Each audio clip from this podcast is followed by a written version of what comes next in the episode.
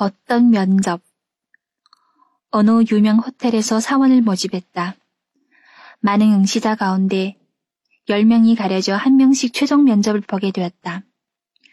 이제 갓 대학을 졸업한 젊은이가 사장 비서의 안내를 받으며 두근거리는 마음으로 시험장에 들어섰다. 그때 호텔 차장이 달려오더니 크게 웃으며 그를 와랍게 안았다. 드디어 찾았어. 지난주 공원 호수에서 내 딸을 구한 젊은이가 바로 이 사람이야. 이름도 밝히지 않고 가더니 여기서 이렇게 만날 줄이야. 젊은이는 이게 웬 뜻밖의 행운인가 하고 잠시 생각했다. 하지만 단호하게 말했다. 아닙니다. 잘못 보셨습니다. 저는 지난주 공원에 가지 않았습니다. 다음날 그 젊은이 이름은 합격자 명단에 들어 있었다.